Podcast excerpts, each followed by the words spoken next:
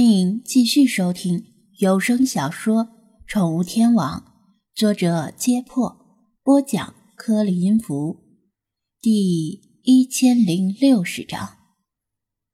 张子安觉得目前自己不至于像流浪猫那么惨，不过自己开店做生意确实是风险很大，一不小心就赔光了家底，去桥下当流浪汉了，跟流浪猫也差不了多少。甚至可能更惨，毕竟没有人组织流浪汉织布什么的。像他这样店面是自己的还好，如果是租店面的，十有八九是亏的。只有房东是旱涝保收，但至少他确实很喜欢自由，这一点没错。弗拉基米尔又问道：“你说的宠物诊所，就是你们经常提到的那个？”就在街道北边那个，你没去过吗？张子安向北一指。弗拉基米尔想了想，从外面经过几次，但没有进去。那里是给家猫治病的地方，跟流浪猫无关。张子安笑了，你可能是有些误解。那走吧，我带你去看看，顺便啊，再征集几个签名。一人一猫向北而行，路上张子安不停地拦住陌生的行人，向他们陈述自己的倡议。虽然大部分人依然因为漠不关心、嫌麻烦、担心个人信息泄露等原因拒绝，但确实有小部分人慷慨地签名并留下手机号。除了张子安的谈话技巧迅速提高之外，另一个原因。可能是他们看到了倡议书上有了越来越多的名字，潜意识中产生了从众心理。既然这么多人都签了，我签了应该也没什么事儿。我是不是越来越像个职业推销员了？张子安轻松地向弗拉基米尔笑道：“说不定以后啊，我还能去卖保险。”推销商品和推销理念很像，但完全不是一回事儿。他意有所指的说道：“推销商品受到法律的限制，就算推销出再多的商品，也只不过是个成功的商人；而推销理念，只要有足够多的人接受你的理念。”修改甚至否定法律，也只是稀松平常的事儿。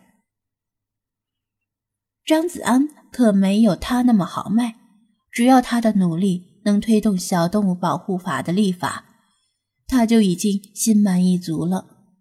这条街道没多长，很快他们就来到了灵域宠物诊所的门前。上班族平时没时间，黄金周假期。就成了他们为宠物检查身体和做手术的良机。诊所门口停满了私家车，不时有人带着宠物进进出出。进来吧，张子安推开门，让弗拉基米尔先进去。请取号排队。今天给宠物看病的顾客较多，请耐心等候。龙仙低头处理着宠物病历。在护士台后面，头也不抬地说道：“我不是来看病的，只是来看看，就没有必要取号了吧？”张子安说道。龙仙听到熟悉的声音，抬头一看，意外地说道：“呀，这不是张店长吗？来的正好，顺便就把上次的流浪猫领回去吧，省了我们两个女人抬了。”好吧，看来我这苦力正好送上门了。张子安苦笑：“你手里拿的是什么？宣传单吗？”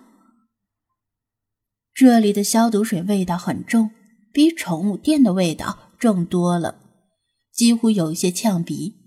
弗拉基米尔打量着诊所里被人带来的猫猫狗狗，以及个别的其他种类宠物，还有它们的主人。主人们的脸上洋溢着爱意、关切与焦急。眼巴巴的等着护士叫号，看得出来，他们很喜欢自己的宠物。你家的猫怎么了？你家的狗怎么了？哎，不知道怎么回事，突然蔫了，赶紧带来看看。希望啊，不是什么大病。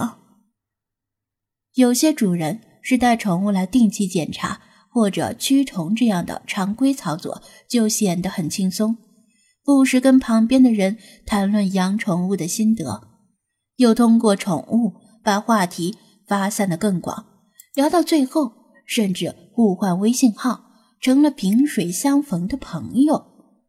由于医生少，顾客多，等待时间长，这里俨然成了一个小型的。宠物沙龙，有几位顾客跟张子安认识，就是从他店里买来的宠物，来这里打疫苗或者定期体检，纷纷跟他打招呼。寒暄一阵之后，龙仙带着张子安去后面的病房，弗拉基米尔也跟在后面。路过诊疗室时，门没有关严，他出于好奇，把门缝推大一些，偏头往里面看了一眼。只见室内是各种陌生的器具，一只半成年的英短被大字形绑在不锈钢手术台上，一脸的生无可恋；还有一个穿着手术服、戴着口罩的年轻女人，手里拿着寒光闪闪的手术刀，淡定地打量着美短的胯下，左右比划。龙仙注意到弗拉基米尔的动作。这只猫好像不是流浪猫吧？不是，张子安答道：“是宠物店里的猫。今天没什么事儿，正好带它出来闲逛，认认路。”龙仙笑道：“现在我基本上一眼啊就能分辨出流浪猫和家猫，就算都是同一种类的猫，它们的眼神也是不一样的。流浪猫的眼神。”总是充满畏缩、惊恐、敏感、惶惶不可终日的感觉。不过，最近的流浪猫好像有些改变。他领他来里最里面的一间病房，推开门。虽然换气扇一直开着，但屋里的味道还是有些浓。靠墙放置着几排铁笼子，有的是空的，有的里面关着小动物，有猫也有狗。还有兔子、鸟等常见宠物，一见人就叽叽嘎嘎、喵喵汪汪的叫起来，很是热闹。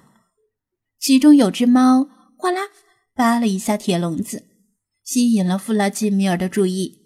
他发现自己见过这只猫，就是刚来宠物店的那几天夜里，他整夜的在外面熟悉附近的地形，结识了陌生的流浪猫。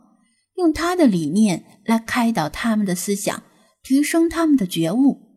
在这个过程中，他见过这只猫，可能就是在第一个晚上见到的。弗拉基米尔认识太多流浪猫，即使只统计喵喵支部的骨干猫员，也差不多有上百只。再加上表现突出、作风优良的普通流浪猫，那真是数不胜数。这么多流浪猫，而且都是没有名字的流浪猫。弗拉基米尔想记住它们，只能凭借它们的身体特征，给它们起个类似于绰号的名字，比如胖橘猫大橘、短毛白猫小白、灰白软耳猫软软、缺耳黑猫阿缺等等。当时他见到这只流浪猫。马上就给他起了个合适的绰号——赖痢头。